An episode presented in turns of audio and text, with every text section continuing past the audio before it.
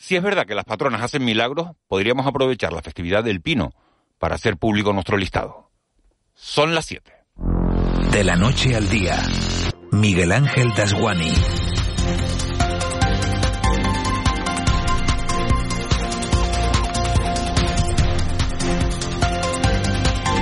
¿Qué tal? Buenos días. Un millón de personas celebran este 8 de septiembre en Gran Canaria la festividad del Pino y lo hacen con tanto fervor que es difícil no emocionarse. Pasa hoy en Teror, ocurrió ayer por la mañana en Wimar con la Virgen del Socorro y también hace un mes en Candelaria, una imagen, la de Candelaria, a la que también se le ha rendido culto las últimas horas en la localidad palmera de Tijarafe. Con las fiestas del Cristo a la vuelta de la esquina y tantos miles de canarios peregrinando en septiembre a pedir favores, no he pedido, no he podido resistir la tentación de hacer un listado con una serie de milagros que a todos nos vendrían bien. Pediría, por ejemplo, que Pedro Sánchez y Núñez Feijó le hicieran caso al presidente del Tribunal Supremo, Carlos Lesmes, que ayer les pidió en el solemne acto de apertura del año judicial que por favor se sienten a hablar y que no se levanten hasta desbloquear de una vez por todas la renovación de los órganos de dirección de la justicia, porque este país no se merece el estropicio que han montado. Pediría que la Unión Europea tuviera un plan B antes de amenazar con cualquier nueva medida a Putin para no ser los ciudadanos de a pie los que sigamos pagando un día tras otro las consecuencias de una guerra sin sentido. Puestos a pedir, sueño también con una vacuna contra el cáncer, con el fin de la violencia machista, con que las grandes potencias mundiales se tomen en serio la lucha contra el cambio climático y si puede ser que cese la emanación de gases en Puerto Naos y la bombilla que termine el hambre en el mundo y que haya una mejor distribución de la riqueza, que se nos grave a sangre y fuego la cultura del reciclaje, que no haya más parados ni dependientes sin las ayudas necesarias. El listado, como ven, es interminable y uno no pide que todo se cumpla en septiembre. Podemos dar incluso facilidades. Lo que uno pide también, si lo otro fuera muy difícil, es que mientras estemos como estamos, se eviten frivolidades. Lo digo porque la mesa del Congreso ha anunciado que se va a gastar un millón de euros en la renovación de 350 teléfonos móviles, también llamados celulares. De la noche al día, Miguel Ángel Dasguani. 7 y 2. Vamos con los titulares que marcan la crónica de este jueves 8 de septiembre. Caja 7 te ofrece los titulares del día. Canarias estrena este curso las aulas para niños y niñas de dos años en 34 colegios del archipiélago.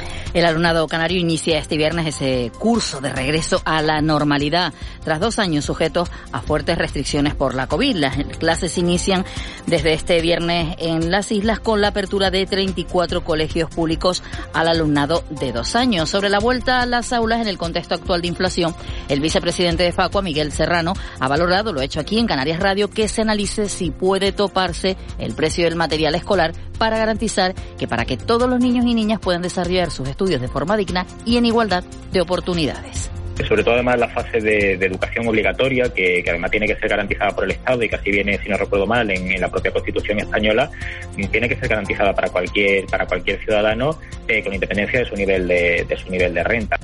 Y la Comisión de Salud Pública estudia el inicio de la cuarta dosis de la COVID y la gripe que comenzará a aplicarse a mayores de 80 años y a personas con patologías graves. En cuanto a la pandemia, en las últimas seis semanas ha bajado la incidencia. En Canarias solo hay cinco camas UBI ocupadas con pacientes COVID.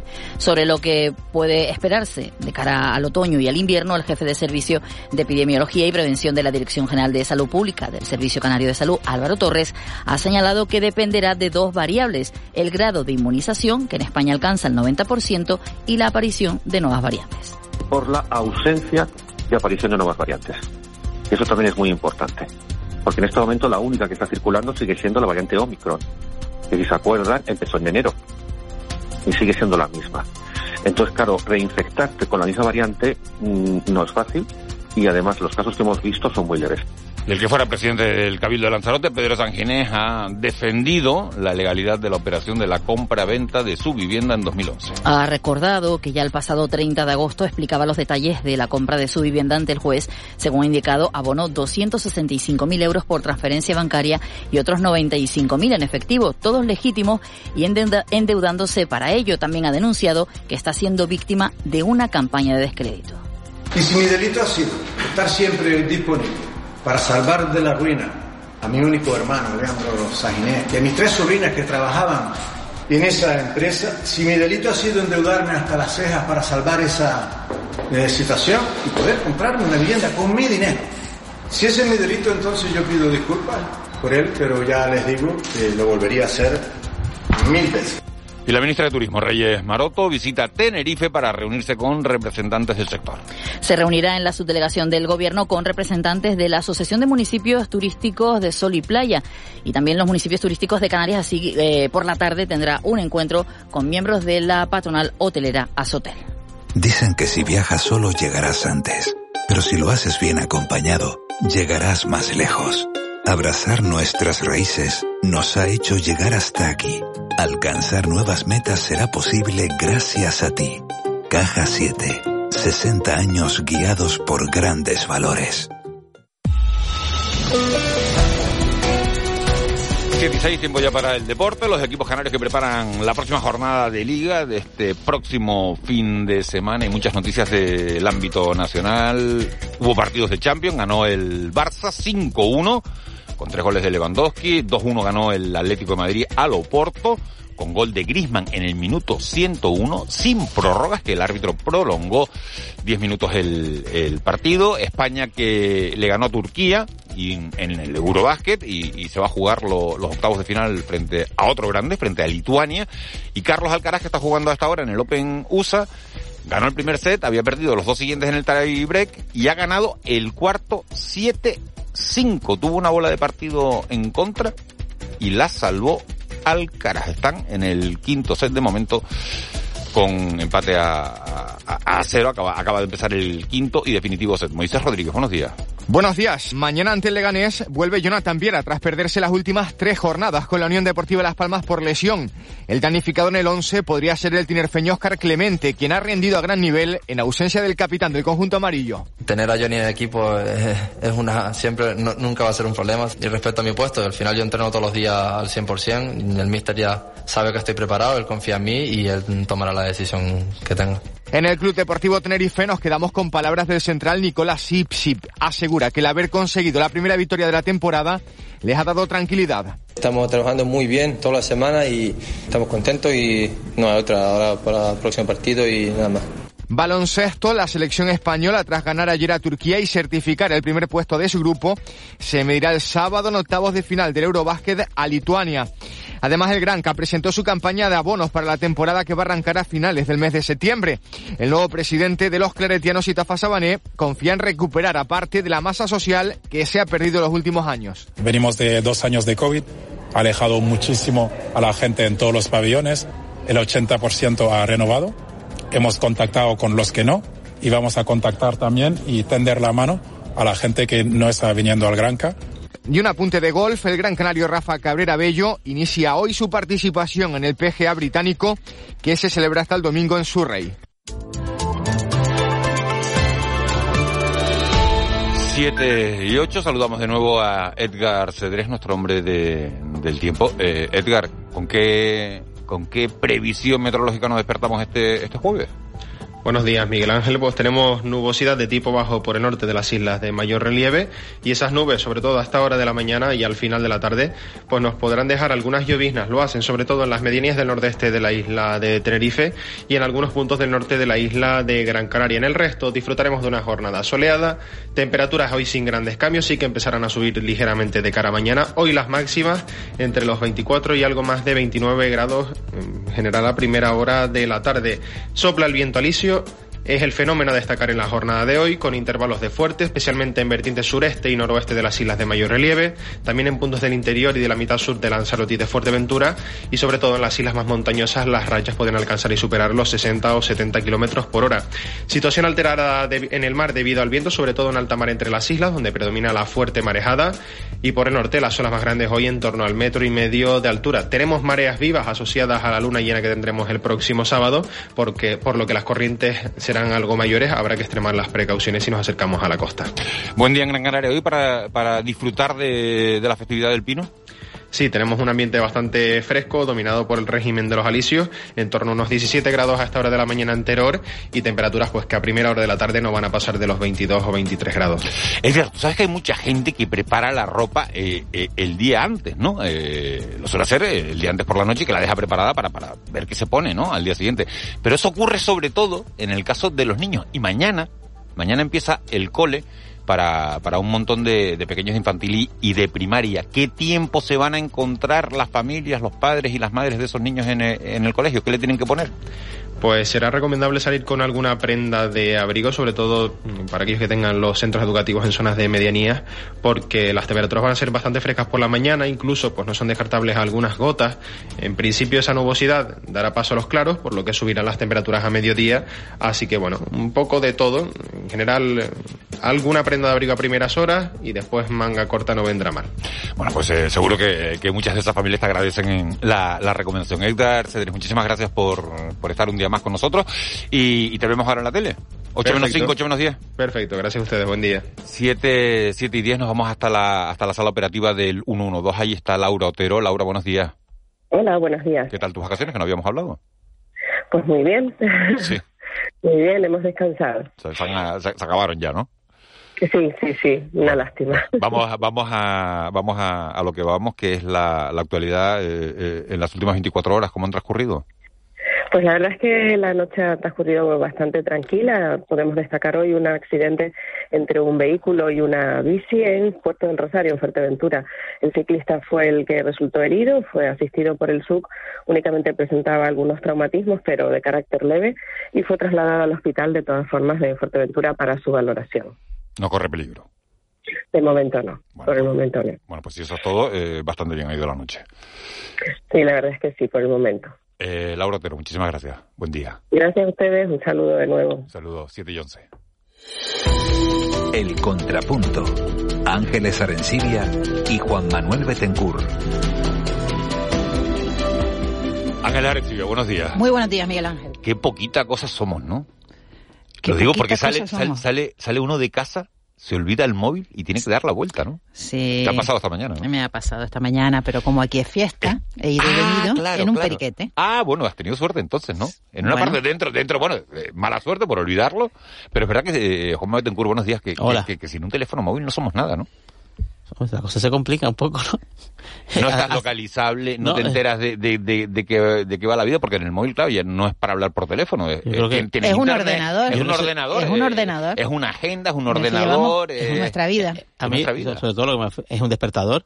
Es un despertador. Un día, un día que no vine a este programa fue porque el móvil se rompió y no me sonó el despertador y de repente era las siete y cuarto y dije yo, ay Dios, eh, es así, o sea, mm, una cosa, mm, dice, bueno, el despertador, pues sí, es que es esencial, pero bueno, nos hemos acostumbrado a él, ya solo falta que nos lo implanten ahí con un chip. También depende de- de- del trabajo ¿no? que tengas, porque ahora mismo en la comunicación entre ustedes que están en Tenerife y yo que estoy en Gran Canaria, pues muchas veces el WhatsApp es esencial, ¿no? Sí, pero por, por ejemplo, hasta, hasta un panadero le hace falta el, el móvil porque te, te hacen pedidos a todo el mundo, ¿no? Entonces, eh, eh, yo no sé si... Bueno, yo admiro eh, de verdad cada vez a, a- a la gente que puede vivir, que puede pasar su día a día sin, sin tener un teléfono, un teléfono móvil al lado. En fin, vamos a meternos con, con las cuestiones que, que marcan la actualidad y hay un, un asunto estrella hoy, es ese discurso que, que ofrecía ayer Carlos Lesmes, el presidente del Tribunal Supremo, en la apertura del, del año del año judicial. Es un tema un poco eh, engorroso, ¿no? Para la para Un la lío. ciudadanía. Es un lío, ¿no? Eh, y, y me gustaría, eh, eh, Juanma Ángeles, que, intentáramos aportar algo de luz. ¿Qué es lo que pasa, eh, cualquiera de los dos, el que quiera, el que quiera tomar la palabra, en el, con la renovación de los órganos de, de la justicia? ¿Por qué no se renuevan los órganos de la justicia? Bueno, eh, la, la, la renovación de los órganos judiciales eh, viene dada básicamente por, por la ley orgánica del Poder Judicial y, y- y está muy asociada al ciclo político, ¿no?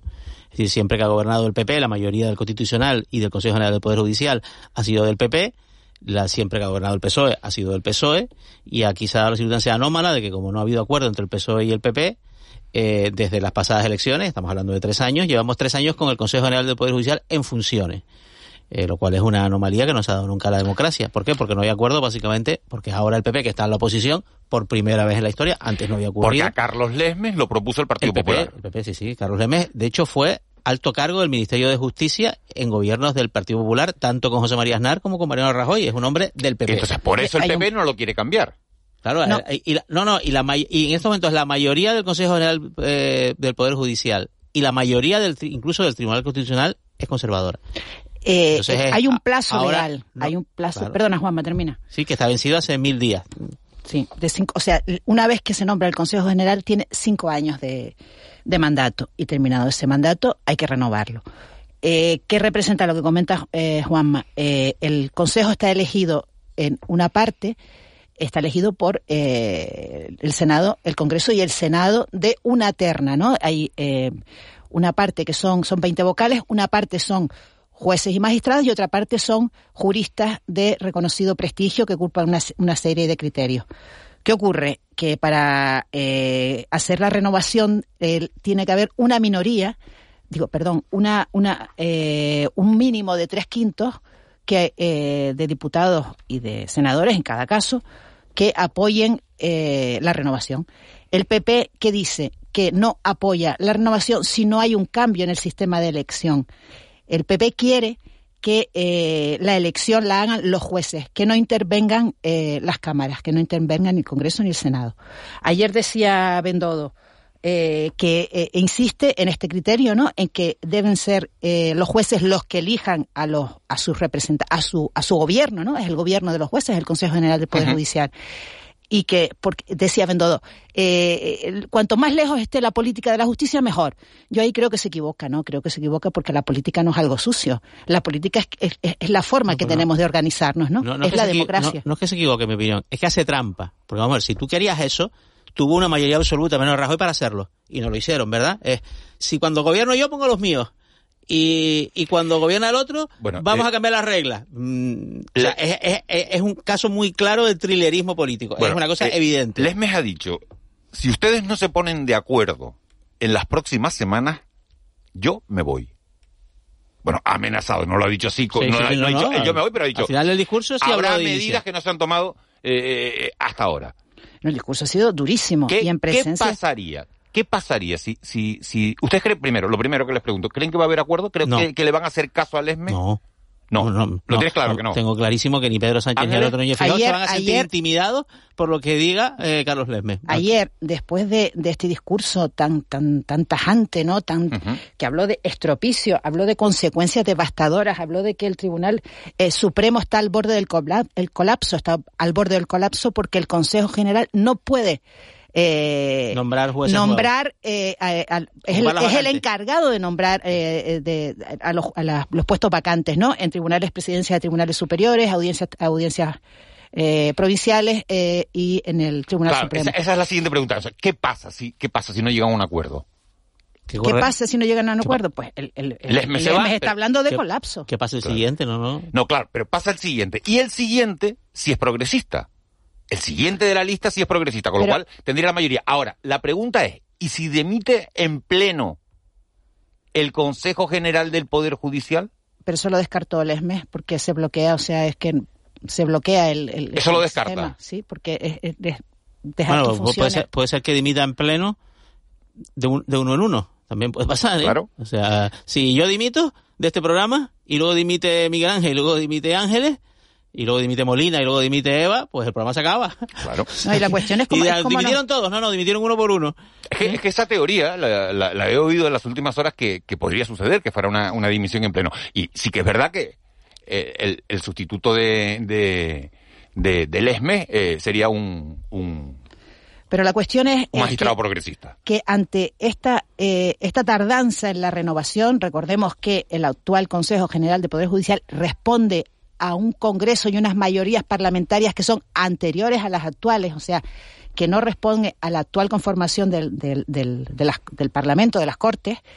Si eh, esto ocurre, eh, el problema es que eh, eh, se me ha ido el hilo, se me ha ido el hilo, perdón, pero se me ha ido el hilo.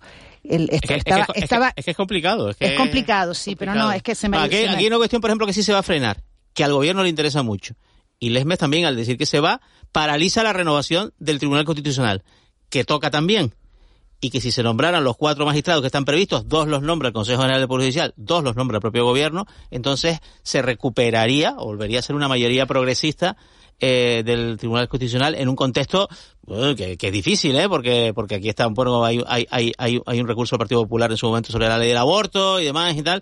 Así que que el, digamos que el, vamos a decir el, no quiero no lo quiero llamar control la influencia sobre magistraturas como el constitucional, pues lógicamente es un acontecimiento político, es un hecho político de mucha relevancia. Es que déjame, déjame decir una pildorita que recupere el hilo. Eh, eh, o sea, para eh, contrarrestar esta, esta tardanza, ¿no? El tener un Consejo General de Poder Judicial que hace nombramientos y que, y que es un consejo que responde a las anteriores cortes, el gobierno eh, restringió sus funciones, dijo, bueno, cuando, cuando el Consejo pase de, fecha, cuando caduque, cuando esté en funciones, no puede hacer nombramientos. Y después vuelve a reformar y dice, sí, puede, reform puede hacer nombramientos solo en el caso del Constitucional, que es el conflicto actual que hay, que es el problema que hay ahora. O sea, hasta el 13 de septiembre es, la, es el plazo límite para que se nombren eh, a cuatro magistrados del Constitucional que hay que renovar. Y este es el, el momento problemático inmediato, ¿no? Bueno, pues eh, hemos intentado aportar un poquito de luz a todo lo que está ocurriendo en el, eh, en el mundo judicial. ¿Qué pasaría en el caso de esa hipotética dimisión de, del ESME y, bueno, y cómo y cómo se puede desbloquear todo todo este todo un revolutum que se que se ha originado en el en el mundo de, de la política. Luego retomaremos este este asunto eh, en el en el tiempo de tertulia en el, en el tiempo de mentidero pero nos vamos a meter ahora con cuestiones económicas porque en este inicio de temporada y ante los nubarrones que que se asoman en el otoño, estamos haciendo un repaso por los diferentes sectores que, que sostienen la economía canaria. Hemos hablado en los primeros días del turismo y también del sector servicios. Entre los dos generan, ya lo saben, más del 70% del PIB de, de, este archipiélago y queremos analizar hoy la situación de, del sector industrial que supone un 6,2% de nuestro Producto Interior Bruto. Raúl García Pascual es el presidente de la Asociación Industrial de, de Canarias de Asinca. Señor García Pascual, muy buenos días. Hola, muy buenos días. Sí, eh. Eh, eh, ¿cómo, ¿Cómo está afectando a la industria canaria el, el encarecimiento de la energía y de, la, y de las materias primas? Bueno, pues está afectando indudablemente. La industria canaria eh, está expuesta a muchas adversidades en los últimos tiempos eh, y una de ellas eh, en concreto es el, el, encarecimiento, entre otras, de, de, de la electricidad y de determinados combustibles. Eh, bueno, pues digo que afecta muchísimo. Hay que tener en cuenta que eh, cualquier industria, un proceso industrial, un proceso fabril, eh, es intensivo en el consumo de electricidad. Y, es algo, mm, bueno, como está articulado en, en, en, España y en la Unión Europea, que, que no depende de, del, del, industrial. O sea, difícilmente podemos hacer un uso racional de, de del consumo. Evidentemente, somos y, estamos llevamos mucho tiempo preocupados de un consumo eficiente esto por supuesto no nadie tiene que venir a decir no oye eh, apaga la luz pero no es una cuestión de apagar la luz es una cuestión de encender el motor de encender la máquina. Y, y hay que encenderla cuando toca y no podemos eh, eh, hacer determinados ajustes y por tanto bueno pues el consumo es el que es entonces está en nuestra mano ni siquiera el precio y evidentemente y por tanto pues estamos muy afectados con esta con este incremento tan tan desproporcionado de los precios de energía, sí. Hay, hay, hay una, una pregunta que, que nos hacemos los, los consumidores y es si, si las empresas están asumiendo parte del sobrecoste de, de los insumos o si los están repercutiendo al 100% en el consumidor. Oh, está habiendo muchas dificultades para trasladar eh, eh, los incrementos de precios de las distintas variables que tenemos en nuestros productos al, al consumidor. Eh, son muchas las dificultades eh, eh, y, y, es imposible eh, soportar esto en las cuentas de resultados de nuestras empresas. ¿eh? O sea, hay que tener en cuenta que eh, en caso de que no se, en aquel caso en que no se traslada la totalidad de los incrementos, pues está yendo a, a rentabilidades negativas en, en la explotación de, la, de las empresas. Eh, a ver, es, es difícil, ¿eh? es difícil porque, en primer lugar, eh, ha sido un incremento eh, repentino, en general repentino, ¿eh? puede haber llevado incluso meses, pero pero eh, es de estas cosas que, que dice, bueno, dejará de subir y volverá a bajar y, lejos de, de, esa situación ha seguido incrementándose, ¿no? Entonces, eh, ha sido repentino y, y duradero en el tiempo eh, los incrementos y, y, estoy seguro que, que todas nuestras industrias han intentado ir repercutiendo eh, siendo también pues pues conscientes de la dificultad de, de, que el consumidor pueda absorber ese traslado de los incrementos a, a los precios de los productos. Eh, por un lado, por otro lado es que los clientes tampoco aceptan eh, cualquier subida, desgraciadamente, ¿no? O sea, en una relación comercial, un, un proveedor o un prestador de servicio establece un, un precio y lo tiene que admitir el que el que lo claro, recibe. Hoy, hoy hemos visto en la portada de, los periódicos, señor García Pascual, que, que, el consumidor canario se está yendo a las marcas blancas, porque usted no solo es el presidente de Asinca, sino también es, es el director general de la, de la empresa eh, eh, Montesano. Le pregunto, ¿la industria alimentaria es la que más se ha encarecido? No, no, no, de, de ninguna manera. Yo creo que eh, eh, y de hecho, bueno, pues los, los, los informes que emite el Instituto Nacional de Estadística y, y, bueno, y, lo que recoge la variación del, del, del incremento de precio al consumo, así lo determinan. Son otras las variables que, que han ¿Cuáles son los productos que más, que más han encarecido? Bueno, pues sin lugar a dudas, eh, por supuesto lo hemos hablado, la energía, la electricidad. Los combustibles, sí combustibles, esto principalmente. Lo que ocurre es que esto tiene un efecto eh, de decalaje en que según suben unos componentes de, de, actividades empresariales, pues tienen que ir subiendo los siguientes, ¿no? Y va arrastrando con todos y, y, todo tendrá que llegar, ¿no? Pero claro, hay que tener en cuenta que no solo la electricidad, es que eh, han ido subiendo pues materias primas. Y materias primas al final eh, pues es todo, ¿no? Porque lo, lo, que no es el producto principal es una transformación, pero sí puede intervenir como producto secundario, ¿no? Pues, con materiales plásticos. Pues si suben los materiales plásticos o el cartón o el papel, eh, eh, pues al final cualquier producto va envasado en, en un paquete o embalado en una caja y también se incrementa ese precio, ¿no? Y, y, en cualquier caso ha, ha subido absolutamente todas las materias primas. Está en una situación, bueno, inédita. señor García, buenos días. ¿Hay alguna posibilidad de que, digamos, eh, la, industria, que es lógicamente intensiva en consumo energético, tenga algún tipo de, no sé si de precios especiales. El otro día hubo una declaración de, la patronal industrial española pidiendo un poco a las eléctricas, que también son industria, Oye, pues mire, pues vamos a ver si nos ponemos de acuerdo aquí para que ni ustedes ganen tanto ni nosotros nos veamos mal. ¿Y en qué medida afecta esta decisión que anunció eh, antes de ayer el presidente del gobierno de la cogeneración, ponerle también un tope de precio, que no sé si acá, claro, que afecta al, a la siderurgia, a esto, esto de la cerámica en Valencia y tal, que trabajan en calor y por tanto consumen mucho, a la industria canaria en concreto, que, que tiene otro perfil, como usted sabe, ¿le afectan estas posibles medidas un poco para aliviar el, el, el coste de la energía? Bueno, buenos días, No, evidentemente son medidas que no aplican en Canarias. Eh, eh, eh, aquí, yo recuerdo que teníamos una instalación con, con, generación, pero que ya no está en actividad, que es la, la refinería de, la ciudad de Santa Cruz de Tenerife. Eh, eh, es posible que haya alguna otra cogeneración, ahora mismo yo no lo tengo presente, pero, pero no es una medida de aplicación general y por, y por tanto no lo es para la industria canaria. bueno, esto, esto, esto son medidas que se van aplicando. Además, en particular, esta otra medida que ha anunciado el, el, gobierno de España, eh, bueno, yo creo que viene a corregir una omisión que tuvo lugar en su momento en, eh, en, la excepción ibérica. Y digo una cosa, cuando, ustedes negocian, se produce una negociación entre, imagínense, una empresa como la suya, que es una empresa cárnica, y el mm. suministrador eléctrico. O esto va un poco a tarifa como cualquier cliente corriente y moliente. bueno, es que ha, cambiado el, juego. ¿eh? Evidentemente en otros tiempos se negociaba, pero las eléctricas eh, eh, yo creo que se han visto bueno, pues, se, han, visto también abocadas a, cambiar esas reglas del juego. antes se negociaba, a medida que empiezan a incrementarse los precios y que no hay un, horizonte claro de dónde va a llegar esto y no se equivocaban, eh, bueno, pues eh, derivan todos los contratos al, al mercado al mercado ibérico, al mercado libre y por tanto son hoy en día van todos los, o prácticamente todos los contratos van a, a, precio indexado según se establezca diariamente el, mercado de electricidad.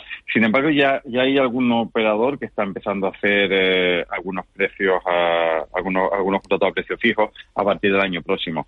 Y, bueno, esto entendemos que puede, aquellos que tengan la, oportunidad de, hacer este tipo de contratos a precio fijo, pues va a dar por lo menos estabilidad. Serán precios altos, pero, pero va a quedar definido en qué precio se va, se va a, manejar cada uno en su día a día. Eh, buenos días, señor García Pascual. Si de usted dependiera, eh, ¿qué medida eh, pondría de inmediato para solucionar o para aminorar los problemas de la industria canaria? Una medida. ¿Qué, cuál sería para usted el camino? Bueno, eh, buenos días, señora Vamos a ver. Eh, eh, son, muchas las medidas, me pregunta por una, ¿eh? Y nosotros, eh, pues, son, muchísimas. Y, así lo vamos trasladando al gobierno de Canarias, que es nuestro interlocutor. Antes preguntaba el señor Betancourt por las medidas que pide la industria española a las eléctricas. Se le está pidiendo también al Ministerio de Industria, al Ministerio de, Transición Ecológica, un paquete de medidas. En Canarias lo que estamos pidiendo eh, al gobierno y lo están estudiando, es una línea de ayuda específica para el sector industrial. Y tenemos que recordar en, en esto que, eh, así como han venido ayudas directas a las empresas canarias, los, los 1.144 millones de euros que, que, bueno, fueron un balón de oxígeno para la economía canaria en, en, aquel momento en que teníamos la actividad, bueno, pues, pues muy, muy reducida. Eh, eh, vinieron esas ayudas, pero eh, en general la industria canaria no tuvo acceso a ellas porque había un requisito que era una disminución de la cifra de negocio del 30%. Las industrias canarias estuvieron todo este tiempo eh, de pandemia funcionando, estuvieron eh, operativas y en general eh, eh, prácticamente las industrias canarias eh, redujeron su volumen de ventas entre un 20 y un 30% y por tanto no llegaron a cumplir ese requisito y no tuvieron acceso a estas ayudas. eso en aquel tiempo y a esto ahora le sumamos, después de dos años, le sumamos esta escalada de precios que está afectando al funcionamiento de nuestras industrias y por tanto le pedimos al gobierno de Canarias que pueda dotar una partida presupuestaria para una línea de ayudas específicas para la actividad industrial. Raúl García Pascual, presidente de la Asociación de Industriales de Canarias. Muchísimas gracias por habernos atendido esta mañana. Muchas gracias a ustedes, un placer como siempre y quedamos a su disposición. Eh, un saludo, un abrazo grande.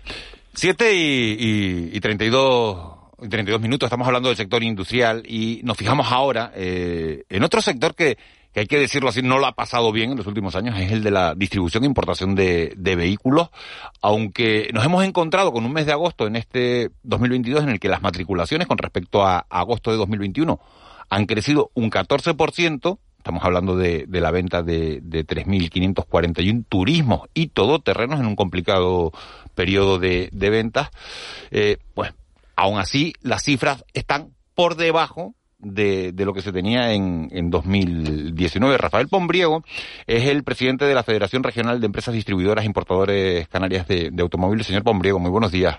Hola, muy buenos días. Vicepresidente. Ah, vicepresidente. Ah, vicepresidente. vicepresidente. Quedamos, quedamos con la, con la corrección con el, con el matiz. ¿Qué supone para usted, señor Pombriego, ese, ese incremento de, del 14%? ¿Supone ver la luz al final de, eh, de un largo túnel? Bueno, estamos mejorando los datos con respecto a, los años anteriores, que como comentabas han sido años muy, muy complicados. La, pandemia tuvo un efecto muy directo sobre, sobre todo los sectores económicos, pero yo creo que se cebó eh, muchísimo con el sector del automóvil. La caída del turismo nos afectó directísimamente porque una gran parte de nuestras ventas eh, se realizan a través del canal de, los retacar, ¿no? y esto supuso que bueno, el sector cayera. De todas maneras, este año, no solo el mes de agosto, yo creo que llevamos un año en datos afortunadamente positivos en comparación, si nos comparamos con el resto de España, que están cayendo, estaban cayendo hasta el mes de agosto prácticamente un 12%. En el caso de Canarias, la situación no es la misma. Y esto se debe fundamentalmente a, la fuerza, al tirón que supone para la economía de las islas precisamente el sector turístico. La buena marcha del sector turístico está haciendo que las ventas a ese canal rentacarista haya, eh, haya, sido, mm, haya sido fundamental para explicar que la situación en Canarias sea distinta a la del resto de España. En el resto de España, el sector del, alquiler tiene importancia, pero no tiene el peso específico que tiene una, región turística como, como Canarias. Y esto ha hecho que los resultados, como digo, hayan sido mejores que, que en el resto de las comunidades autónomas. ¿no?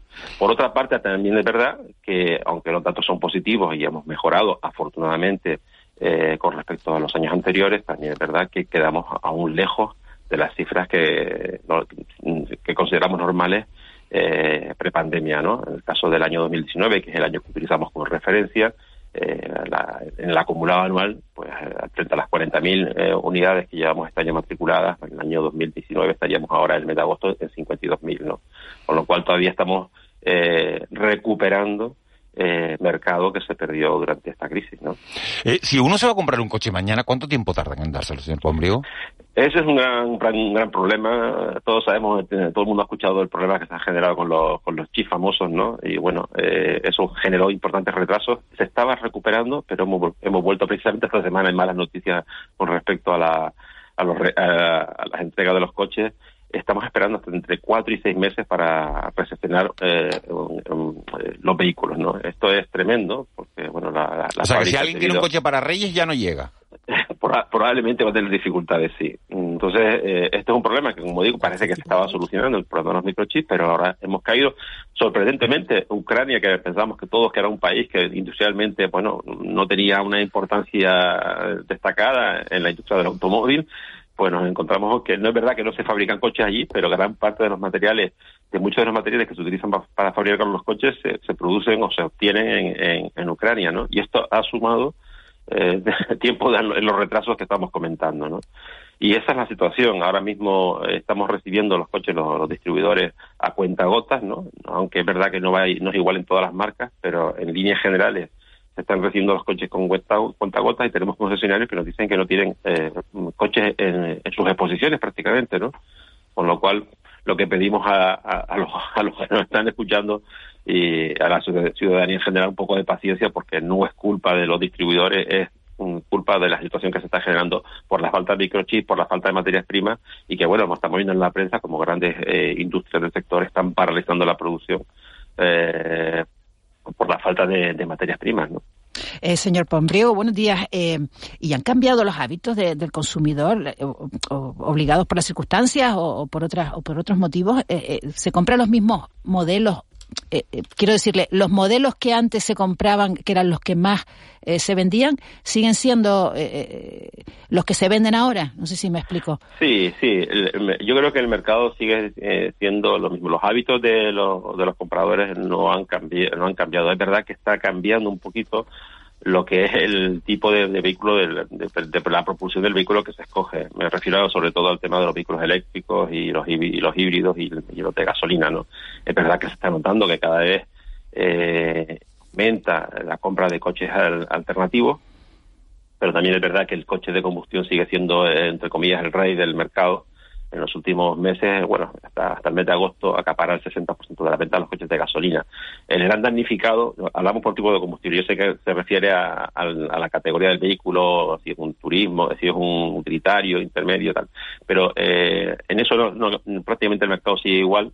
Lo que está cambiando, verdad, poco a poco, mm, a menor velocidad de la que esperábamos, es eh, la elección del coche por el tipo de propulsión, ¿no? Y el coche eléctrico, pues sigue siendo la María, porque a pesar de los esfuerzos que hace la industria, a pesar de los esfuerzos que están haciendo las administraciones, lo cierto es que estamos en una cuota de mercado que no llega, no pasa el 4%, ¿no? Crece, pero en, en comparativo interanual, pero ya en el peso que tiene relativo al mercado, el conjunto del mercado, eh, vemos que sigue siendo muy, desgraciadamente sigue siendo muy, muy, muy pequeño, ¿no? ¿Y, ¿Y, por qué, ¿Y por qué es tan lento la introducción del coche eléctrico? Porque no hay talleres, a lo mejor hay dificultades, ¿no? En los talleres por, por, por el tema de los enchufes, ¿no? De los pocos lugares que todavía son escasos los lugares para, para repostar el coche eléctrico, porque o por el precio del coche eléctrico, que es más caro, ¿no? Pues pues la, combinación de, los, de esos factores. Por una parte tenemos un coche eléctrico que todavía sigue siendo mucho más caro que el coche que el, equiparable en combustión. Por otra parte, la, la dificultad en cuanto a los puntos de recarga. No hay suficientes puntos de recarga extendidos por todo el archipiélago. Y luego los tiempos de recarga también influyen porque eh, la gente todavía no, no está acostumbrada a, tener un, que esperar pues 20, 30 minutos para la recarga de su vehículo. Hasta que no tengamos una red eh, amplia, con puntos de, de, recarga rápida, que sea competitivo con los sistemas actuales de, combustión, de las gasolinas actuales, eh, y además los precios no se no sigan bajando, siga, esperamos que los precios sigan bajando hasta hasta que esto no ocurra, pues estos tres factores yo creo que son los que determinan que, el vehículo eléctrico, al menos en España, no esté tirando como, como debiera tirar, en lo que me refiero a las ventas, ¿no? lógicamente. Eh, que esperemos que en los próximos años, eh, sobre todo, se flexibilice la, la, posibilidad de, de, instalar puntos de recarga, que se generalice también su uso en, las comunidades de propietarios. Y, y, lo que sí tenemos claro es que eh, de cara al futuro yo creo que está el camino trazado y que, el, vehículo eléctrico va a crecer. Pero ahora mismo, eh, en estas circunstancias, vemos que no, no es así, que el mercado, a pesar de los esfuerzos que estamos haciendo todos, no conseguimos que el mercado arranque como debiera. Señor Pongreo, a veces, buenos días, a veces se habla un poco de nuevas fórmulas también de comercializar eh, automóviles, ¿no? Como el, renting para particulares, esto de la economía de la suscripción, es decir, bueno, yo realmente no quiero tener un coche 24 horas al día, lo quiero. estas fórmulas un poco que le dan flexibilidad y que son acordes con, con ciertos movimientos de, la, de la, economía en, el sector del automóvil y en Canarias, por ejemplo, avanzan, son posibles, se puede decir, bueno, es que yo no quiero el coche para tenerlo en el garaje 20 horas al día eh, o, o, o, ese mercado está lejos de nosotros? No, no, todo lo contrario. El, mercado del renting está teniendo unos crecimientos a cada año eh, muy importantes, ¿no? Y, eh, lo que pasa que es verdad que en Canarias a lo mejor no está teniendo el tirón que también que está teniendo ya en mercados más maduros, en la península sobre todo, en las grandes ciudades, ¿no? Pero es verdad que, que el renting cada vez llama presenta más interés para los, para los consumidores. Es una fórmula que ha empezado utilizándose fundamentalmente por las empresas, eh, pero que se está extendiendo también a, nivel particular. Es verdad que todavía para, las, para los particulares tal vez los precios no son del todo competitivos, ¿no? Eh, pero sí es verdad que es un mercado en crecimiento. Y luego las fórmulas alternativas, pues bueno, eso también es lo que es el car sharing, el car pooling, este tipo de, alternativas están también creciendo, pero también se centra mucho en los grandes centros urbanos, ah, en los centros, en, en las provincias en el caso de Canarias, pues tampoco está teniendo el tirón. Y aunque hay que decir también que es verdad, ciertamente, que, crecen, pero uh, la mayor parte de las empresas que están haciendo ese tipo de negocio, eh, como se dice vulgarmente, están palmando, ¿no? Porque no terminan tampoco de, dar un resultado eh, eh, positivo. Yo creo que son fórmulas que se irán implementando, sobre todo en las grandes ciudades, eh, y bueno, significa un cambio de, eh, de, mentalidad para muchos de los usuarios, ¿no? Y bueno, eso es un tema que también puede, puede ir rápido o ir lento según cómo se promocione y, y, que la fórmula tenga éxito, ¿no? Rafael Bombrio, vicepresidente de, de Fredica, muchísimas gracias por haber estado con nosotros esta mañana. Gracias a ustedes, un fuerte abrazo. Un fuerte abrazo. Siete y, y 42 minutos, seguimos avanzando en la, en la actualidad de, del día el encarecimiento de, del precio de los combustibles, también de la, de la alimentación, que lo hablábamos antes con, Raúl García, de otros productos del sector industrial, están marcando, como decimos, el, el inicio de, del curso político en Canarias, en España y en el y en el resto de Europa. El lunes, si lo recuerdan, hablábamos en estos micrófonos con el vicepresidente del gobierno y consejero de Hacienda, con Román Rodríguez, que nos contaba las prioridades para, para este curso político del Ejecutivo. Y hoy buscamos el otro lado, buscamos la opinión del grupo mayoritario en la oposición en el, en el Parlamento de, de Canarias. José Miguel Barragán es el portavoz de Coalición Canaria. Señor Barragán, muy buenos días. Hola, buenos días. Eh, enseguida hablamos de, Canarias, pero no puedo dejar de preguntarle por esa, por esa noticia que aparece hoy en, en todas las portadas y es la bronca que, le echó ayer Carlos Lesmen a, a, los dirigentes políticos de este, de este país. Si los jueces no confían en los políticos, pueden hacerlo los ciudadanos, señor Barragán.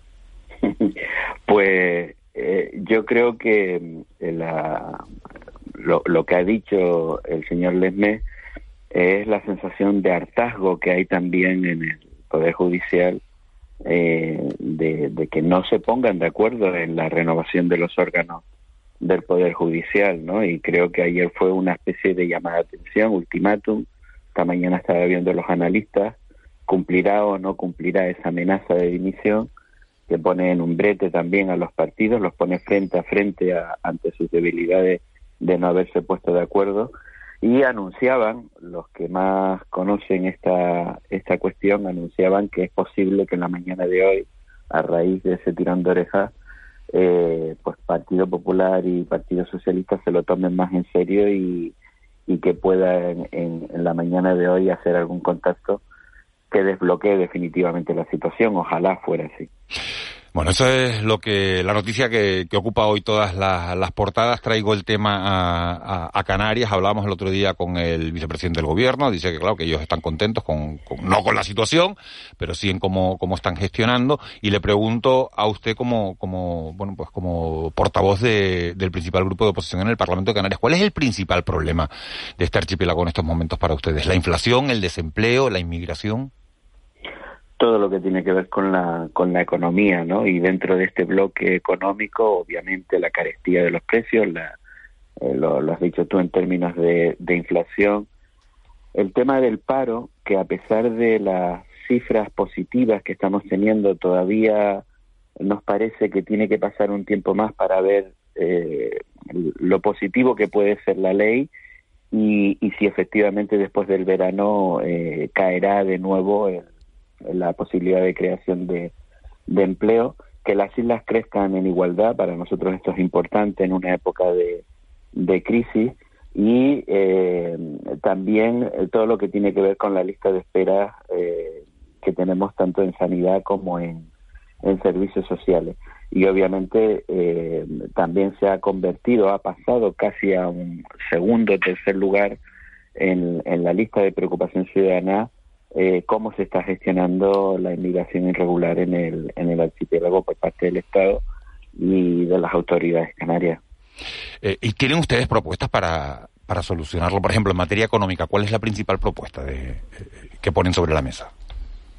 Bueno, ya acabo de comentar que precisamente que las islas crezcan en igualdad, ¿no? Y que las medidas sean ahora mismo efectivas para luchar contra la inflación eh, la inflación, perdón. Eh, por ejemplo, he oído a la portavoz económica, Rosa Dávila, hablar de una, de una rebaja de, impuestos. Eh, y nosotros seguimos manteniendo el, el, que esto se debe de tocar, ¿no? Moduladamente, de forma temporal, ya la hemos puesto sobre la mesa, y el ejemplo lo tienes precisamente con los datos de los que saca pecho el gobierno.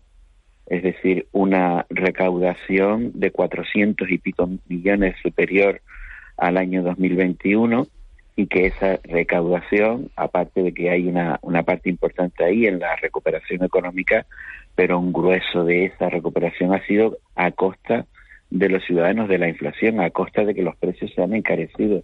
Y esa parte debe devolvérsele a los ciudadanos. Eh, señor Barragán, buenos días. El, el, martes, aparte del debate este de Feijóo y, Sánchez, también uh, intervinieron otros grupos, me parece que no, que todo el mundo se ha olvidado, intervino Fernando Clavijo y centró su intervención en el asunto este de la medida del transporte, de la subvención del 50%, que ya está en vigor, que es un éxito su aplicación, viendo un poco los números hasta ahora. Eh, ¿Ustedes van a seguir un poco con, con la reclamación de la gratuidad y en qué términos, no? ¿Van a concretar un poco más qué guaguas deberían ser gratuitas o deberían serlo todas, lo, cual lo, cual quizás a lo mejor pues no, no, parece tampoco lo más no, no, no, no solo lo más posible, sino ni siquiera lo más viable. Bueno, sí, nosotros estamos por todas las guaguas porque en todas las guaguas hay transporte eh, que afecta a la tercera edad, que afecta a los jóvenes, que afecta a la gente que va a hacer la... O sea, todas las guaguas de Canarias que sean gratis. Sí, eh, sí es de, de hecho, eh, todas las guaguas, pero estamos hablando de un tema temporal. Estamos hablando de una medida que acaba el 31 de diciembre, ¿no? Es decir, es como si le preguntamos en la península, bueno, ¿todos los trenes de cercanía gratis o hay alguno que, qué tal? No, lo han hecho en todos los trenes de cercanía, ¿no? Eh, y por lo tanto nosotros estamos en que los trenes de cercanía, esa, esa forma de transportar en Canarias son las guaguas y que serían las guaguas el, el transporte que debería beneficiarse de esa medida al igual que el resto ¿no? de la, del territorio peninsular. El argumento del gobierno, que en, términos numéricos es, el, argumento de ustedes, en Canarias no hay trenes y las huevos son nuestros trenes, es absolutamente cierto. El del gobierno es que el 50% de las guaguas, que es el que hay, eh, desde el 1 de, septiembre, eh, eh, es más valioso, es más supone más para la mejora del transporte que el 30% de las guaguas y los trenes de cercanía gratis que hay en la península. ¿Cuál es su visión sobre eso? El 30% de los trenes. En la, no, en la península son los trenes de cercanía, son gratis, pero las guaguas no tienen el 50, tienen el 30 nada más. Y que el 50 en Canarias es mejor que el 30 más trenes gratis. aquí se ha conseguido subir un 20%, pero aquí la, la cuestión está clara. Un ciudadano en, la península en un tren de cercanía puede hacer el viaje gratis y en Canarias lo que les nos están diciendo es que el 50% lo paga el ciudadano. Pero una guagua en la península el, el, descuento es del 30 y aquí es del 50. Muy bien, pero yo no tengo trenes de cercanía. Y por lo tanto, nuestros trenes de cercanía son eso. Yo no estoy comparando guagua, guagua, tren, tren, tranvía, tranvía. Le hemos dicho lo que, lo que es el transporte terrestre en Canarias y por lo tanto esa es la medida. Es decir, si aquí un canario pudiera coger un tren de cercanía y tuviera más trenes de cercanía y se hubieran subvencionado esos trenes en todo el conjunto del Estado, nada tendríamos que decir. Pero es que de esa medida se están eh, beneficiando en la península una parte de la ciudadanía gratis y aquí en Canarias no tenemos ninguna medida de ese tipo. Y eso es lo que estamos pidiendo, una equiparación al resto de, las, de los ciudadanos que se benefician de ese modo de transporte nosotros nos encanta que el gobierno siga metiendo la pata e intentando justificar que es que es más dinero o menos dinero, que se gasta más en la guagua en Canarias que, en los trenes. El ciudadano que va a coger la guagua eh, y que vio el otro día eh, aquella campaña informativa en la península de eh, todos contentos por el 100 gratis, el ciudadano en Canarias vio que en alguna, que cuando se montaba en la guagua tenía que pagar una parte, mientras que en un tren en la, en la península, un tren de cercanía, el ciudadano en la península lo podía coger gratis. Eh, señor Barragán, buenos días. ¿Y qué opina eh, de la propuesta de Yolanda Díaz de, lograr un acuerdo entre las distribuidoras para que eh, ciertos productos básicos de la cesta de la compra tengan un, precio máximo? Yo creo que se equivoca porque no, no está, la, la intención puede ser buena, pero creo que se equivoca en el planteamiento. Eh, ahora mismo lo que tenemos que conseguir es que cuando se produzca esos productos o tanto en producción, por ejemplo, en agrícola o, en la transformación de esas materias primas en productos también de la cesta de la compra, que los costes sean baratos. Es decir, porque si a ti te suben la luz, si te suben el grano, si te suben la alimentación del, de, del sector primario, de la alimentación, de todo lo que necesitas para sacar adelante una producción, vamos a poner un ejemplo de tomate, y después la vendes al, al supermercado, al mayorista, después eh, te la ves en la sesión de minorista de un supermercado, el precio se tiene, ha, ha, adquirido un valor. ¿Cómo se consigue rebajar ese valor? Porque es que están pensando que todo lo que estamos pagando de más es porque el empresario le ha puesto un sobrecoste en el supermercado. Eso es, un, es partir de, un error. Creo que lo que hay que atacar es cómo ayudar, en este caso, a los agricultores, a los, a los ganaderos, a los productores de, de esa mercancía, a que los costes sigan siendo eh, sostenibles para que cuando llegue a la línea nuestra eh, en el supermercado estén a un precio asequible. ¿Y cómo se hace eso? ¿Cómo se ayuda?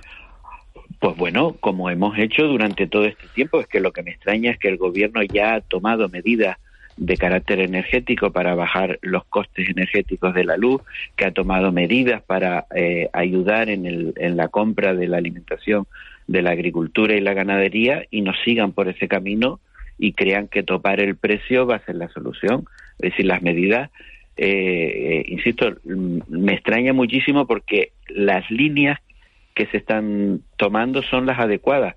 Otra cosa es que podamos discutir si son las más acertadas o no desde el punto de vista de la cuantía, pero la línea es esa. Eh, señor Barragán, una última cuestión. Coalición Canaria llevaba más de, de 25 años gobernando en Canarias. en 2023 van a cumplir cuatro en la, en la oposición. Estamos en un año electoral. ¿Ha cambiado en algo el partido? ¿Se ve, se ve la vida distinta de, de, desde los bancos azules del gobierno que desde, desde el otro lado? Sí, claro que se ve distinta. Cuando quieras te vienes para acá y hacemos un recorrido. Sí, por supuesto que sí, que eh, el, como tú bien has dicho, el, el, el ver la, la, visión de las cosas desde, desde el, el, gobierno o verlas desde la oposición, es verdad que siempre hemos tenido experiencia en las corporaciones locales en ambos lados, pero en el gobierno nos enfrentábamos esa nueva posición y sí se ve distinta y, bueno, lo que sí está claro es que eh, hemos tenido más tiempo para reflexionar, hemos tenido más tiempo también para analizar aciertos y errores en, en, estos años y creo que, que bueno, la, la, muestra es que muchos pensaban que nos disolvíamos como un azucarillo en un café eh, cuando nos atacaron a la línea de flotación de intentar quitarnos de todas las instituciones y aquí estamos y estamos bien. José Miguel Garragán, portavoz de, Coalición Canaria en el Parlamento de, Canarias. Muchísimas gracias por, por habernos atendido esta mañana y feliz curso político. Gracias a ustedes, buenos días. Buen día, 7 y 54 minutos de la mañana. Seguimos avanzando. Recuerden que tienen un teléfono de WhatsApp para estar en comunicación con nosotros. 616 48 67 54. Hemos hablado a lo largo de, la mañana, hemos hecho repaso al sector industrial con el presidente de Asinca, con Raúl García Pascual. Hemos hablado también de la situación del sector del automóvil porque han subido las ventas, fíjense, en el mes de agosto un 14%, pero todavía los datos siguen siendo inferiores a lo que se considera el último año normal que fue el verano de 2019. Rafael Pombriego dice que, bueno, que cuando uno quiere comprar un coche, eh, eh, todavía tarda un tiempo, así que hay que hacerlo con cierta, con cierta antelación y acabamos de oír a, José Miguel Barragán, portavoz del Grupo Nacionalista Canario. Hoy, hasta ahora, eh, todos los días les estamos mostrando el sonido del día, el otro sonido del día. Hoy, evidentemente, el sonido periodístico, el gran titular es ese discurso de Carlos Lesme, con el tirón de oreja a Pedro Sánchez y a Alberto Núñez Feijóo, pero nosotros buscamos otro sonido distinto, otro sonido que marca la actualidad y que, y que lo vamos a poner ya.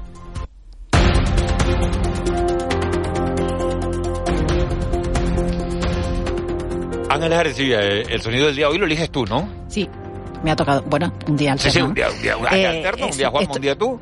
Estas son las declaraciones de Carlos Slim, el multimillonario mexicano, el gran empresario, eh, en las que insiste en una idea que ya eh, propuso cuando la anterior crisis, la crisis financiera, ¿no? Y que supone el cambiar, bueno, de, llevarse a cabo es un cambio radical en, la vida de los trabajadores, ¿no? Esto lo propone para, para México, pero, eh, bueno, el debate mm, se ha extendido fuera de las fronteras de México porque, porque lo propone, lo, podría servir o, no servir en, en otros países. Entonces allí el planteamiento que, insisto, creo que deberá de empezarse a adoptar es que trabajemos, bueno, que trabaje la mayoría de la gente tres días, eh, 11 o 12 horas, esto sería 30, 33 o 36 horas, pero se jubilen hasta los 75 años. La idea de que se jubile ahora una persona a los 60 o 65 años es absurda.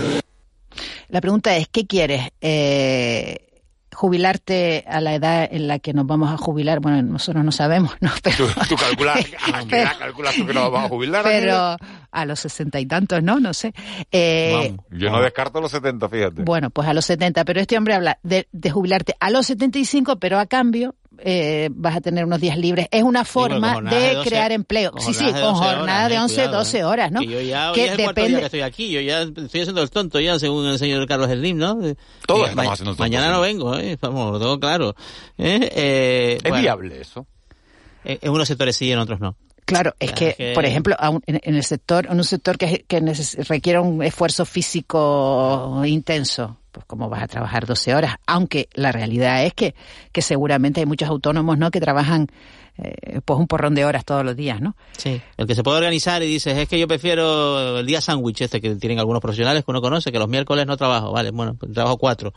Eso, ¿quién, quién, puede hacerlo? Porque tiene una flexibilidad, una autonomía. Para una fábrica es rentable trabajar solo tres días eh, y los otros tenerlos cerrados. Habría que preguntarle a Raúl García, que lo tuvimos antes, ¿no? Sin parámetros, por ejemplo, de consumo energético y tal. No lo sé. Es No, Juanma, porque el, objetivo es crear empleo. Entonces, esos días que tú no vas, irían otros.